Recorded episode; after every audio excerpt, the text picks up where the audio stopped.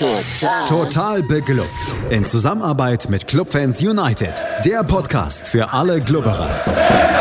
Alles, Alles zum ersten FC Nürnberg auf meinsportpodcast.de. Herzlich willkommen zu einer neuen Ausgabe Total Beklubbt, dem Magazin über den ersten FC Nürnberg auf meinsportpodcast.de. Mein Name ist Felix Amrain und wie immer bin ich nicht alleine und habe einen Gast an meiner Seite und der spricht mit mir über die Clubfrauen, denn das ist allerhöchste Zeit. Vier Spiele sind schon wieder gespielt, seitdem wir das letzte Mal uns über die Clubfrauen, mit den Clubfrauen unterhalten haben. Und mein Gast heute ist keine Spielerin, so wie das sonst der Fall ist, sondern der Trainer Osman Shankaya. Hallo Osman. Hallo Felix. Ja, Osman, vier Spiele sind gespielt, drei gewonnen, eins verloren. Wir sprechen darüber, es war auf jeden Fall wieder eine englische Woche dabei. Corona macht nach wie vor so ein bisschen Striche durch Spieltagsplanungen. All das äh, ist heute Thema. Wir sprechen außerdem so ein bisschen über die Rückrunde. Als solche acht Spiele hat sie ja dann doch mittlerweile. Und ich würde sagen, wir gehen das Ganze so kalendarisch an.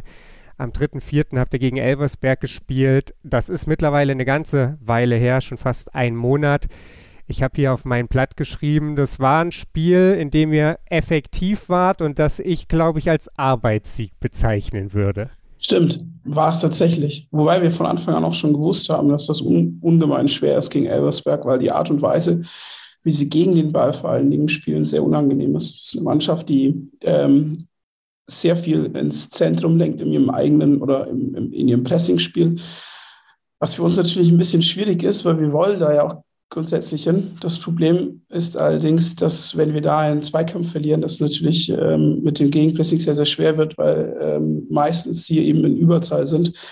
Ähm, so mussten wir uns äh, sehr viel erarbeiten während dem Spiel. Ähm, sowohl die Torchancen, die eigentlich sehr wenige waren, glaube ich, wenn ich mich erinnere, ähm, als auch dann über das Spiel hinweg in den Zweikämpfen und die, den zweiten Bällen, worauf dann Elversberg natürlich auch aus ist. Äh, war ein Arbeitssieg, war aber dann, ich glaube, das Tor von der Marina Scholz, äh, was uns dann zum Sieg geführt hatte. Ähm, war toll, toll auch, wie das Tor gefallen ist, weil ähm, das im Matchplan so vorhergesehen war. Unser Videoanalyst Bernd Richter hat uns darauf hingewiesen, dass da auf der Außenbahn ein Mismatch ist, was das Tempo angeht. Und wir da eben ins 1 gegen 1 wollten auf den Außen, was dann die Torvorlage von Franziska May dann eben auch war. Aber Schluss, am, am Ende ist es dann tatsächlich so gewesen, dass es ein Arbeitssieg war doch. Immerhin, dieses Mal ist es gelungen, das Spiel positiv zu gestalten. Im Hinspiel hattet ihr 1 zu 0 verloren. Ähnliche Probleme, wie du sie gerade geschildert hattest. Elversberg hat es damals defensiv einfach bockstark dann eben auch gemacht, muss man ja unterm Strich dann auch so festhalten. Aber wie zufrieden bist du, dass dann eben genau so ein Mismatch, dass es dann im Prinzip ja auch eine Einzelsituation ist, die, die das dann entscheidet und dass es dann ja vielleicht eben auch mal über so einen Weg gehen kann?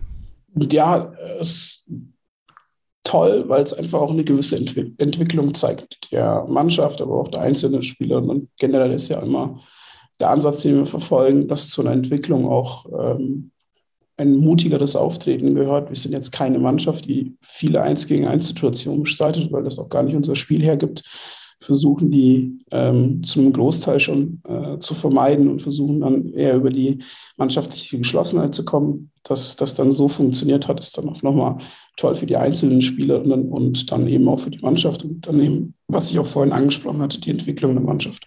Ich würde sagen, wir machen direkt auch einen Haken an das Spiel. Du hast schon gesagt, da gab es nicht mega viele Torchancen. Das ist, da können wir uns jetzt hier in irgendwelchen Taktikgesprächen äh, verlieren, aber das bringt uns wahrscheinlich auch nicht weiter. Lass uns über das Spiel danach sprechen. Das war zwei Wochen später, weil, ich hatte es angesprochen, eben Corona dann auch wieder so ein bisschen da drin rumfuhrwerkte im Spielplan. Und ähm, ja, dann kam die Partie, beziehungsweise ich glaube, da war, da war sowieso Ligapause. Ich glaube, zwischen den beiden Spielen. Ich glaube, jetzt war kurz, kurzer Gedankenfehler bei mir. Eine Länderspielpause ähm, dazwischen, genau. Genau. Und dann kam das Spiel gegen Ingolstadt. Und das Spiel gegen Ingolstadt habt ihr auf euren sozialen Kanälen dann so ein bisschen flachsig mit, ja, schade, dass wir den Männern in dem Punkt alles nachmachen müssen, kommentiert. Und es ging mit 5 zu 1 ordentlich in die Binsen. Im letzten Podcast hat Jesse May über das Spiel gegen Meppen gesagt, sowas darf uns einfach nicht passieren wieder vier Gegentore mehr als die Gegnerin oder ja doch vier Gegentore mehr als die Gegnerin und Trotzdem habe ich das Gefühl, dass es sich mit dem Mappenspiel nicht so komplett vergleichen lässt, einfach weil die Art und Weise des Zustandekommens doch eine andere war. Gar nicht. Also es ist ein komplett ähm, voneinander getrennte Spiele. Sind auch tatsächlich total separiert zu, zu analysieren, weil gegen Mappen waren wir, glaube ich, schon in der Partie drin. Ähm, zu einem Großteil, was uns jetzt zum Beispiel gegen Ingolstadt eben nicht gelungen ist. Ähm, wir hatten deutlich mehr Ballbesitz in gefährlichen Räumen, was uns gegen Ingolstadt gar nicht gelungen ist. Also wir hatten, glaube ich, überhaupt keinen Schlüsselpass ähm, nach dem Spiel in den Statistiken. Ähm, wir haben 30 Prozent unserer Zweikämpfe, glaube ich, gewonnen, was schon zeigt, dass, ähm, dass das ein sehr anstrengendes Spiel für, von der Außen, Seitenauslinie aus war. Ähm, nee, gar nicht ich könnte jetzt sagen, dass wir die komplette Woche hinweg mit sieben Spielerinnen trainiert hatten. Ähm, fünf aus der Startformation hatten maximal eine Trainingseinheit in der Woche. Ähm, wir waren tatsächlich dieses Mal was, was kein Corona, sondern es war einfach eine stinknormale Grippe, ähm, die uns dann Strich durch die Rechnung gemacht hatte. Ähm, wir, also das haben wir auch wirklich verdient verloren. Wir hatten ja ähm, ich glaube, maximal zwei Torchancen. Eine haben wir gemacht. Ähm, war kein gutes Spiel von uns. Ähm, ich glaube auch, dass über das Spiel hinweg wir die Dominanz, die wir benötigt hätten, um so ein Spiel zu gewinnen, absolut nicht hatten. Und Ingolstadt musste unten raus, musste das Spiel gewinnen. Und wir hatten da jetzt nicht viel dagegen. Du hast es angesprochen, dieses Mappenspiel damals ja insofern zwar noch ähnlich, dass die Gegnerin früh 2-0 geführt hat, haben ihr den Anschlusstreffer gemacht habt, gegen Meppen dann ausgeglichen habt. Da aber dann, wie du schon sagtest, ja am Spiel wart. Es gab eine Situation, wo ihr den Führungstreffer erzielen könnt und kurze Zeit später liegt ihr dann eben hinten. Gegen Meppen war mein Eindruck, brecht ihr dann irgendwann aber so ein bisschen auseinander. Da fallen die Gegentore sehr, sehr einfach. Und mein Eindruck gegen Ingolstadt war eben einer, wie du schon sagst, Probleme irgendwie überhaupt mal so richtig in diese Zweikämpfe reinzukommen. Und Ingolstadt spielt dieses Spiel einfach ganz kontinuierlich über 90 Minuten durch und erarbeitet sich Chancen auch in einer Häufigkeit, die leider Gottes fünf Gegentore irgendwo dann auch rechtfertigen. Ja, total. Also es war ja schlussendlich auch immer das gleiche Muster. Also wir hatten einen Ballbesitz. Also das erste Tor ist dann gefallen durch eine wahnsinnig schlechte ähm, Rückraumverteidigung im Standard nach einem Eckball war das. Äh, wir sind in Überzahl, Ball ist ewig lang in der Luft, geht dann ins Tor rein. Und danach waren das ja meistens dann in irgendeiner Form Fehlpässe oder verlorene Zweikämpfe im Offensivspiel, was zu einem Umschaltmoment führt. Haben nochmal darauf hingewiesen gehabt, dass Ingolstadt eine Mannschaft ist, die weitestgehend genau darauf Wert legt oder darauf auch aus ist. Hatten, glaube ich, also ich kann mich jetzt ans dritte nee, das vierte und das fünfte Tor, es war ja eins zu eins das gleiche. Wir verlieren den Ball in der Vorwärtsbewegung, kommen nicht ins Gegenpressing, ähm, verlieren dann den entscheidenden Zweikampf, äh, haben keine gute Restverteidigung, äh, verlieren das Laufduell, Ball wird quer gespielt und Tor. Also es ist, es ist auch schon sehr, sehr frustrierend, aber es war jetzt auch so, dass ich nach dem Spiel ähm, erstmal nichts gesagt hatte. In der Analyse zeigen wir auch, dass wir wirklich überhaupt vom Kopf her gar nicht da waren. Es, hat, es ist uns schwer gefallen, ähm, entscheidende Situationen dann für uns zu gewinnen. Es ist uns schwer gefallen, den, den Ball in den Räumen, die wir gerne, also wir haben die Räume tatsächlich auch bespielt, die wir bespielen wollten. Wir haben es aber ähm, überhaupt nicht geschafft, in diesen Räumen dann auch drin zu bleiben. Äh, haben dann einen Ballverlust gehabt. Ich habe dann nach, nach einer Woche oder so, was habe ich dann zu den Mails gesagt gehabt, ich habe jetzt bewusst die, die Statistiken nach dem Spiel nicht reingeschickt, weil wir hatten eine Passquote von 88 Prozent. Das hätte jetzt vielleicht ähm, einen falschen Eindruck erwecken können nach so einem Spiel. Ähm, wir haben wirklich einfach nur die Zweikämpfe verloren, die notwendig gewesen wären, um so ein Spiel dann am Ende zu gewinnen. Und Ingolstadt wollte es. Und auch die Tore und die Anzahl der Tore gehen völlig in Ordnung. Und wenn man jetzt tatsächlich auch nochmal Meppen und Ingolstadt streicht mit den Toren oder zumindest halbiert, werden wir, glaube ich, die zweitbeste Defensive der Liga.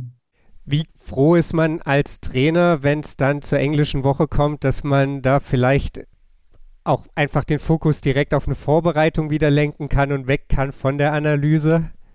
Boah, das, also äh, ich kann ja nicht weg von der Analyse. In dem Fall ist es ja tatsächlich so, dass der unser Videoanalyst, also ähm, Bernd und ich, das in irgendeiner Form ja aufarbeiten müssen. Also wir müssen ja wissen, was, was schief gelaufen ist. Und auch wenn man 90 Minuten auf dem Platz steht, heißt das ja nicht, dass es Sachen gibt oder dass man alles gesehen hat. Das heißt, wir müssen vielleicht den Augenmerk schon detaillierter ähm, in Situationen legen, die wir vielleicht während des Spiels nicht so sehen konnten. Ähm, also wir mussten es schon aufarbeiten, aber äh, im Spiel beziehungsweise in der Spielvorbereitung auf Bocholt war es dann so, dass wir es am Dienstag nochmal ganz kurz angesprochen hatten. Ähm, vor allen Dingen eklatante Fehler angesprochen hatten. Und dann ist man aber auch wirklich froh, dass man sagen kann, okay, gut, jetzt haben wir mit Mittwoch nochmal die Möglichkeit, es besser zu machen. Ergebnistechnisch war es gegen Bocholt dann an dem Mittwoch auf jeden Fall besser. Ihr habt 12.30 Uhr gespielt zu einer, ja, ich nenne es mal fanunfreundlichen Zeit, aber was soll's, gespielt ist gespielt, 1 zu 0 gewonnen, ist auch 1 zu 0 gewonnen, aber korrigiere mich gerne, wenn ich falsch liege. Ich hatte schon das Gefühl, dass das ein ziemlich glücklicher Sieg unterm Strich dann irgendwie war, gemessen daran, dass Bocholt in der ersten Halbzeit ja, ich glaube, die Unterkante der Latte trifft, wo ich das Gefühl habe, der geht wahrscheinlich in keine Ahnung wie vielen Fällen auch ins Tor und springt nicht wieder raus oder keine Ahnung, vielleicht ist er dann, wenn du eine Torlinientechnik hat, hast, auch drin und, und eben doch ein Tor. Und in der zweiten Halbzeit da gab es Proteste von Bocholter Seite, dass da ein Torpfiff ausblieb, der zumindest für mich auf dem Video ja zu Unrecht ausblieb. Also äh, arbeiten wir es mal chronologisch ab. ähm, ich glaube, dass, dass Bocholt, und das hatten wir auch gesehen gehabt, zu Unrecht da unten steht, wenn man die letzten vier, fünf Spiele anschaut. Also wir wussten, dass es ein sehr, sehr schwieriges Spiel wird, weil ähm, die schon bewusst auf Zweikämpfe, robuste Zweikämpfe hingehen. Ähm, wir haben es trotzdem versucht, ähm, rauszuspielen, rauszukombinieren, den Gegner auch ein Stück weit kommen zu lassen. Das war uns auch klar. Wir wollten das Ganze auch mutig gestalten. Ein paar Situationen ist in die Hose gegangen. Es war aber bei weitem nicht so schlecht wie jetzt gegen Ingolstadt. Also wir waren in den Zweikämpfen drin. Ähm, wir haben die Zweikämpfe auch angenommen. Ähm, das sieht man im Nachhinein ja auch. Ich glaube, dass der Lattentreffer, also der war mit Sicherheit nicht drin. Das habe ich sogar noch gesehen. Also der war definitiv nicht drin. Der war deutlich außerhalb. Und ähm, bei dem Torschuss, glaube ich, in der zweiten Halbzeit war das, das haben wir alle irgendwie nicht verstanden, was Bocholt da wollte, ähm, weil der sowas von deutlich im Aus war. Also wir sehen es von einem anderen Blickwinkel, als es die Kamera dann zeigt im Livestream. Und wir haben auf der anderen Seite auch nochmal eine Kamera. Also der Ball, der war sowas von äh, im Tor aus und prallt dann im, im, am, am Zaun, glaube ich, ab und geht dann ins Tornetz. Ähm, also der Ball war definitiv nicht drin. Das hat uns dann alle gewundert, wieso Bocholt dann so geschrien hat. Ähm, aber Glück, ja, stimmt. Also vielleicht, ich habe im Nachgang auch gesagt gehabt, nur entschieden wäre jetzt, hätten wir jetzt definitiv auch nicht übermeckern können. Ähm, wenn man aber andere Spiele dann sieht, wie es jetzt dann auch, ich gehe jetzt nochmal zurück auf das Mappenspiel, ähm, da hatten wir auch ziemlich viel Pech. Ähm, und wenn, wenn man das dann aufwiegt, glaube ich, dass man dann da eben rauskommt, wo wir jetzt sind, sowohl die, was die Punkteausbeute angeht, ähm, als auch dann vielleicht so eine ausgleichende Gerechtigkeit. Also, dann war alleine jetzt schon unser Gespräch äh, sinnvoll, weil tatsächlich für mein, also diese, diese Videoeinstellung zu dieser mhm. Geschichte in der zweiten Halbzeit, da sieht es total klar nach Tor aus. Äh, und, und da dachte ich noch, krass. Also wenn das in der Kameraeinstellung so deutlich war, muss irgendwas passiert sein, damit hier kein Tor gegeben wurde, was ich nicht sehen kann. Offenbar äh, war das dann so.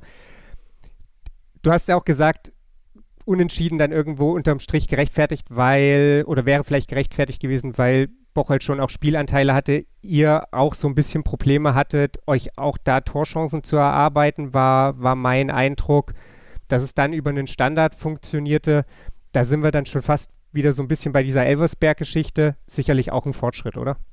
Ähm, total. Ich glaube, wir hatten auch so ein bisschen immer noch Nachwehen von, von der Woche zuvor, wo wir so viele kranke Spieler daneben hatten. Ähm, während dem Wochenspiel hat man aber auch gemerkt gehabt, dass zumindest äh, wir, was, was die Statistik, äh, die Zweikampfstatistik angeht, es besser machen wollten, als wir es gegen Ingolstadt hatten. Ähm, den Fortschritt sieht man jetzt vor allen Dingen bei den Standards, weil wir da wirklich eine eklatante Schwäche in den Offensive, im Offensivbereich hatten. Das haben wir ein Stück weit besser gemacht. Ähm, dann gegen Bocholt, dass es dann auch so funktioniert, zeigt meiner Ansicht nach vor allen Dingen die Entwicklung der einzelnen Spieler, dass man so ein Kopfballduell rangeht, dass man das Kopfballduell annimmt. Ähm, aber vor allem, dass man dann auch ähm, so eine 1-0-Führung daneben verteidigt. Wir hatten jetzt ziemlich viele knappe Führungen in der Rückrunde, die wir dann so verteidigt haben. Ja, auffällig. Darüber können wir dann vielleicht gleich noch sprechen. Lass uns erst noch über das letzte Spiel sprechen, das jetzt gespielt wurde. Ihr wart auswärts in Gütersloh zu Gast und es ist jetzt nicht so, dass es in dieser Saison schon an verrückten Spielen bei euch gemangelt hätte. Ich erinnere mich an das Hinspiel gegen Andernach. Das Hinspiel gegen Leipzig hat dann da nochmal so ein bisschen eine Schippe draufgelegt. Und jetzt gab es das nächste 4 zu 3 nach 2 zu 0 Rückstand nach 11 Minuten. Also Comeback-Qualitäten in jedem Fall bewiesen, auch weil dann nach dem Anschlusstreffer nochmal ein zwei Tore Rückstand entstanden ist der Comeback-Sieg ist, denke ich, das, was die, die Sache erstmal dann am Ende so ein bisschen überstrahlt. In der ersten Halbzeit fand ich, war Gütersloh wirklich gut in der Partie, auch wenn ihr da zwei Tore gemacht habt. In der zweiten Halbzeit haben sie dann so ein bisschen, ja, weiß ich nicht, den Faden verloren oder um es aus eurer Sicht vielleicht positiver zu, zu lesen, ihr habt das Spiel dann da deutlich besser im Griff gehabt. Ja, was man vielleicht wissen sollte, so allgemein, auch wenn wir später in die Rückrundenanalyse gehen, ähm, es ist so, dass wir seit Beginn, also seit dem ersten Spiel, das war gegen Bayern München 2, nie mit dem vollen Kader gespielt oder trainiert haben. Also mal abgesehen von den Langzeitverletzten war es dann immer so, dass irgendwer Corona hatte, irgendeine Stammspielerin dann eine kleinere Blessur hatte. Also wir haben es nie geschafft, seit heute nie geschafft, mit einem vollen Kader zu spielen. Deswegen ist es umso bemerkenswerter, was, was diese Mannschaft geschafft hat oder was diese Mannschaft dann auch Wochenende für Wochenende auf dem Platz ähm, zeigt, weil das auch teilweise positionsfremde Spielerinnen sind oder für sie positionsfremde Situationen angehen müssen oder dann auch ähm, während einem Spiel einen Rückschlag hinnehmen müssen. Das war ja auch schon gegen Mappen so. Ähm, ja, für, bei, bei dem Spiel gegen Gütersloh fand ich sogar eher so, dass sie in der ersten Halbzeit, also ich fand unsere erste Halbzeit gar nicht so schlecht, weil wir, also die Mädels haben das gemacht, was der Matchplan vorher gesehen hatte. Das, was wir vorher mit dem besprochen hatten, war dann eben so, wir wussten, in welche Räume wir möchten, wir wussten, äh, wie, wo die Stärken von Gütersloh sind.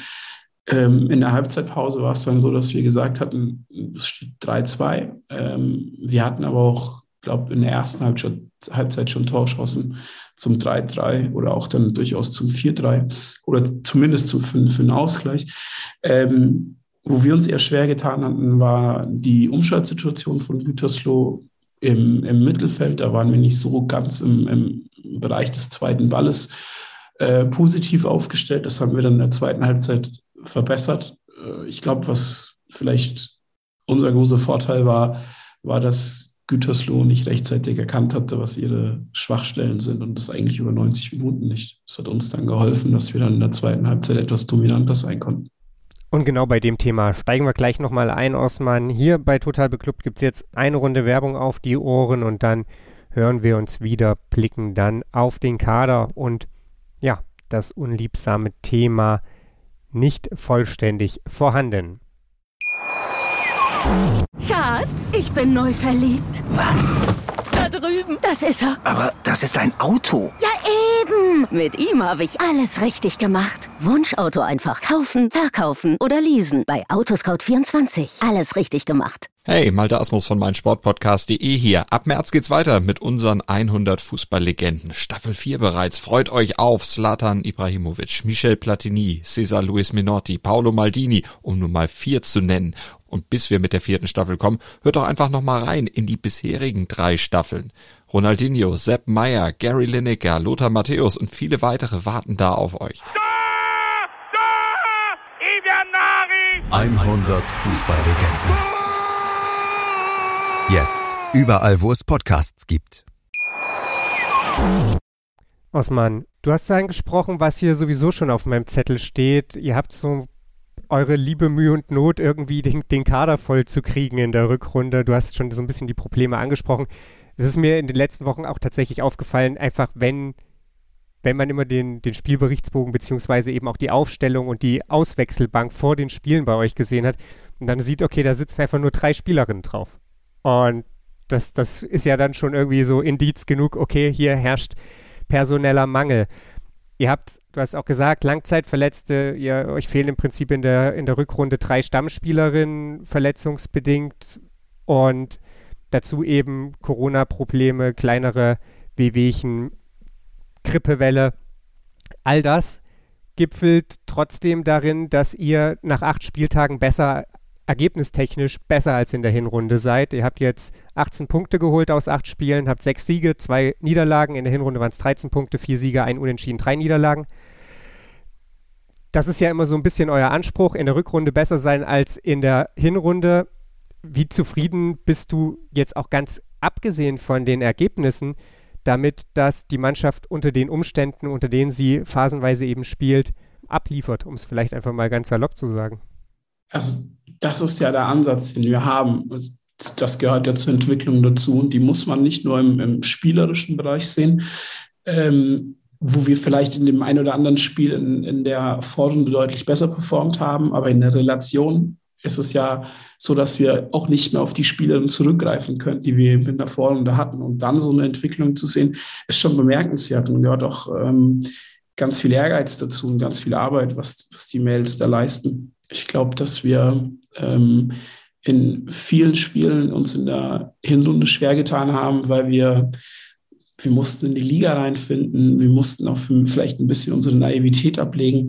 Das ist in der Rückrunde schon deutlich besser, aber ähm, es gebührt definitiv großen Respekt, wenn man weiß, dass eine Spielerin im Jahrgang 2005 ist noch eine U17-Spielerin, die normalerweise eine zentrale Mittelfeldspielerin ist, linke Außenverteidiger spielt in einer, in einer Dreierkette. Äh, beziehungsweise dann respektive in einer Fünferkette. Und da gehört schon, glaube ich, sehr, sehr viel ähm, Selbstbewusstsein als Spielerin dazu, aber gehört auch viel Mannschaftsdienliches dazu. Und das dann tatsächlich zu sehen, ist ähm, enorm befriedigend für, für jeden da draußen. Also jetzt nicht nur für mich, ob das jetzt ein Co-Trainer ist, Thomas Flakus, ob das jetzt ein Betreuer ist, Alan Nixic, unser Videoanalyst Bernd Richter, ähm, oder von Physioabteilung Coco bis zu, weiß ich nicht, äh, Lauda, die im Teammanagement ist, gehört, ist wirklich sehr, sehr viel.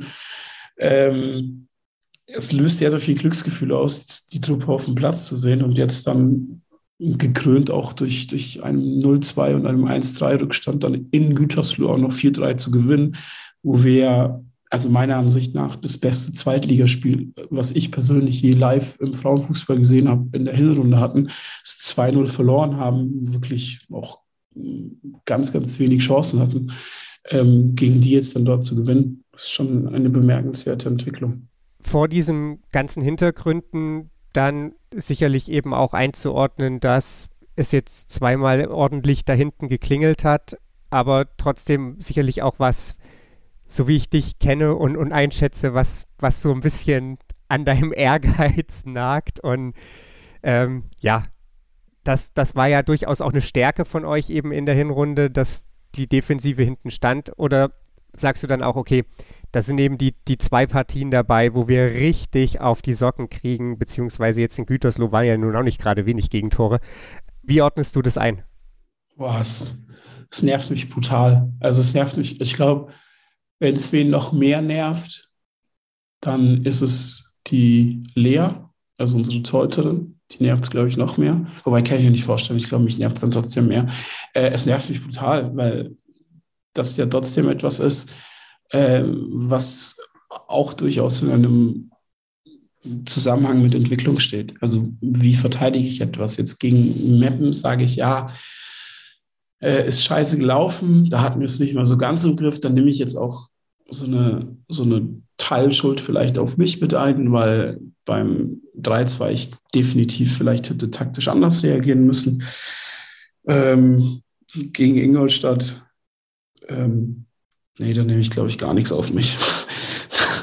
Nein, das gegen Ingolstadt war es ja einfach ein Scheißspiel. Es nervt schon total. Also es ist jetzt nicht so, dass ich mich da hinsetze und sage, okay, ähm, ist halt blöd gelaufen, sondern wir versuchen schon zu analysieren, was da nicht gestimmt hat. Und ähm, es führt aber kein Weg daran vorbei, dass man sagen muss, dass jetzt gerade im Zusammenhang mit Ingolstadt, wir einfach ein Riesenproblem damit hatten, den Kader überhaupt voll zu bekommen und mit den ganzen Krankenspielerinnen. Ähm, und dass die natürlich dann bei uns gewinnen, ist, ähm, ist blöd. Und dass es dann so hoch ausfällt, ist ähm, noch mehr Kacke. Aber schlussendlich ist das jetzt auch ein gewisser Prozess, wo man was rausziehen kann. Ähm, wenn dann der Gegner sich bei uns auf dem Platz freut, dann ist es ähm, ist der Ehrgeiz umso mehr geweckt bei jeder Spielerin. Und wenn es egal welcher Gegner es ist. Ja, wobei gegen Ingolstadt, die haben Derby-Sieger gesungen und wir haben uns einfach gefragt, welches Derby? So, ist ja, das muss, das sollte man sich vielleicht über, also Derbys erarbeitet man sich ja über Jahre. Ich habe Spielerinnen, glaube ich, drin, die sind älter als der Verein. Naja, ist ja egal. Aber es ist jetzt auf jeden Fall so, dass, dass, dass, dass das den Ehrgeiz weckt. Und ähm, dann eine Reaktion zu zeigen, und das haben wir sowohl gegen Meppen in Frankfurt ähm, und äh, gegen Bocholt nach dem Ingolstadt-Spiel daneben gezeigt. Und das ist, das ist toll, das zu sehen. Lass uns mal noch ein bisschen in die Zukunft schauen. Ein paar Spiele sind es ja dann äh, durchaus noch. Ihr steht jetzt auf Platz 4 in der Tabelle, habt jetzt im Wochenende das Spiel gegen Henstedt-Ulzburg. Die stehen auf Platz 13 vermeintlich klare Kiste, aber vermeintlich klare Kisten gibt es nicht, auch nicht in der zweiten Bundesliga der Frauen. Und danach gibt es zwei Spiele, die sicherlich nochmal, ja, vielleicht noch ein bisschen anderen Reiz haben. Ihr spielt dann gegen Leipzig und gegen Duisburg, das sind die beiden Teams vor euch in der Tabelle. Wie lautet die Vorgabe in Richtung Saisonendspurt, wenn du da hinguckst? Mm. weiß, dass das ziemlich viele Trainer sagen und dass es auch manchmal äh, total inflationär gebraucht wird, aber ich habe bis, also ich habe das erste Mal richtig auf die Tabelle geschaut mit dem Taschenrechner im Kopf ähm, nach dem Ingolstadt-Spiel. Also es hat mich tatsächlich vorher gar nicht gejuckt, weil wir in keiner Phase in irgendeiner Form in Zugzwang sind. Es ähm, interessiert uns da eigentlich oder hat mich persönlich nicht interessiert. Ähm, Enstedt-Ulzburg jetzt zunächst ist tatsächlich auch ein sehr unangenehmer Gegner. Also ich habe die letzten Spiele gesehen, da haben sie eigentlich immer ganz gut performt. Jetzt haben sie auch gegen Ingolstadt 2-2 gespielt letzte Woche.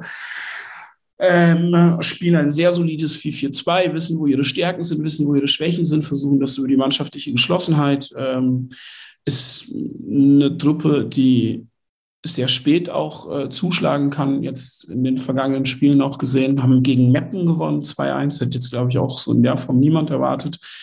Ähm, also ist alles andere als leicht. Ich glaube, dass ähm, noch dazu kommt, dass die Platzverhältnisse jetzt da wahrscheinlich auch nicht so fein sind, so dass man jetzt von ausgehen muss, dass man da jetzt kein mega attraktives Spiel erwarten kann. Wir haben zwei Abiturientinnen, bei denen es sehr fraglich ist, ob die äh, die lange Reise daneben mit angehen müssen, schauen, wie die, wie die Krankensituation bei uns ist. Also ich glaube jetzt nicht, dass das jetzt ein vermeintlich leichter Gegner ist. So, und das, das muss man sich, glaube ich, bei denen auch erst erarbeiten. Und die stellen sich ja auch mit allem, was sie können, äh, gegen einen möglichen Abstieg.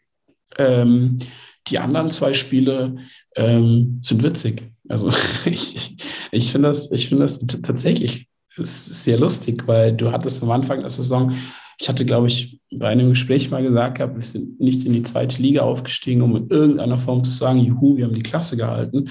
Das war aber jetzt gar nicht überheblich gemeint, sondern das war aus dem heraus, weil wir gesagt hatten, wir wissen, wo unsere Stärken sind ähm, und wir wissen, wie und wann wir die einsetzen können. Das führt halt oftmals dazu, dass man dann durchaus auch Spiele gewinnen kann. Und ähm, dass man dann jetzt in einer Tabellensituation ist, ähm, um den Aufstieg dann zu entscheiden, egal in welche Richtung, ob das jetzt pro Leipzig oder pro Duisburg ist, ähm, ist schon eine Ausgangslage, die man sich verdienen muss. Und ähm, also wir gehen jetzt auf jeden Fall nicht hin und sagen, jo, lass mal schauen, was, was Sache ist. Wir wollen das Spiel gewinnen. Aber das ist der Anspruch von uns in der Mannschaft. Das ist der Anspruch, ähm, den wir aber auch vorgelebt bekommen, aber auch ähm, der Name, der dich dazu ja in irgendeiner Form verpflichtet, nach Duisburg zu fahren und zu sagen oder nach Leipzig zu fahren und zu sagen, ich will dieses Spiel gewinnen. So, das, ähm, das wollen wir. Und was die dann machen, ist uns tatsächlich auch egal.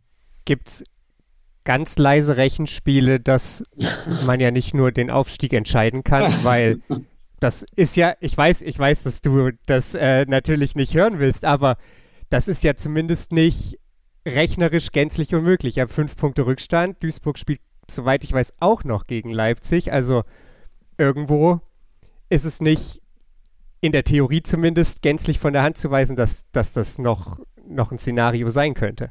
Ähm, nein, aber es ist jetzt auch nicht so, dass ich sage, ich will das nicht hören. Es ist halt, äh, ich habe jetzt die letzte Woche, glaube ich, von einem äh, Kollegen gehört, der gesagt hatte, die anderen müssen, wir können. So, und ähm, ich will halt, ich will diese Spiele gewinnen. Und wenn das am Ende des Tages dazu, und ich will alle Spiele gewinnen, und wenn das dann am Ende des Tages dazu führt, dass wir auf einer Position oder an einer Position landen, die ähm, spielberechtigt nächstes Jahr für die erste Frau Bundesliga ist, ähm, dann sagen wir nicht, äh, nee, auf gar keinen Fall, wir haben keine Lust. So, das, das nicht. Aber es muss uns klar sein, und das ist auch wichtig, dass, es, dass wir es den Spielern dann sagen, das, was wir uns erarbeitet haben, ähm, dass das kein Glück war. So. Und ähm, dementsprechend können wir es uns ebenfalls gegen Leipzig und gegen Duisburg erarbeiten. Und wenn wir den Ansatz verfolgen, dass wir sagen, wir wollen in der Rückrunde besser sein als in der Vorrunde,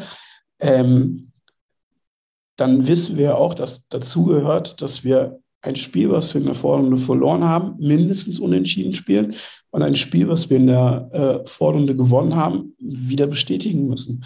Und wenn das dazu kommt, dann wissen wir auch, dass wir eine deutlich bessere Punkteausbeute haben müssen als in der Vorrunde. Und dass das dann durchaus dazu führen kann, dass wir oben irgendwann landen, ja, dann ist es okay. Aber das meine ich auch total ernst. Ähm, und ich glaube ja auch, dass der Robert ernst gemeint hat mit dem Satz, die anderen müssen. So, egal ob Etat, Spielerinnen oder sonstige Sachen, die haben dann müssen und, und, und wir können. Aber es ist jetzt nicht unser äh, völlig überheblicher Anspruch zu sagen, ähm, wir mischen da jetzt groß mit und äh, müssen halt Spiele gewinnen. Wir wollen aus eigenem Ehrgeiz, aber ähm, nicht so, dass wir, dass wir da völlig fanat morgens aufwachen und sagen, und, und, und uns fragen, ob sich an der Tabellensituation irgendwas geändert hat. Wobei, ich muss auch ehrlich sagen, das erste Mal, dass wir mit einem, mit, mit einem Auge auf der Heimfahrt das Spiel Duisburg gegen Bocholt verfolgt haben und uns äh, gefreut haben, jedes Mal, wenn sich Bocholt dem Tor von Duisburg genähert hat. Es ist jetzt nicht so, dass es uns dann total egal war, ähm, aber tatsächlich auch mehr mit Spaß verbunden, weil wir eigentlich ein bisschen mehr das, das ähm, Spiel der Profis gegen Sandhausen angeschaut haben. Generell kann man auf jeden Fall auch festhalten, du hast es vorhin schon mal gesagt, so äh, überraschende ja, Niederlagen oder Unentschieden auch haben sich jetzt so ein bisschen ja, ich würde sagen, gehäuft bei Meppen und bei Duisburg in der Rückrunde. Da gab es jetzt schon, schon ein paar Spiele, wo man vor der Partie nicht unbedingt damit gerechnet hatte, dass die in die Richtung schlägt. Also, da ist noch nicht aller Tage Abend, egal ob man das jetzt möchte oder nicht. Äh, aber muss man eben auch sagen, am Ende muss ja der erste FC Nürnberg eben auch seine Hausaufgaben machen, wenn er da oben irgendwas machen möchte. Und das ist ja dann, wenn da was rauskommt, natürlich werdet ihr euch nicht dagegen wehren. Und wenn es dann auf Platz 3, 4, 5 endet, dann ist es ja trotzdem entsprechend einzuordnen.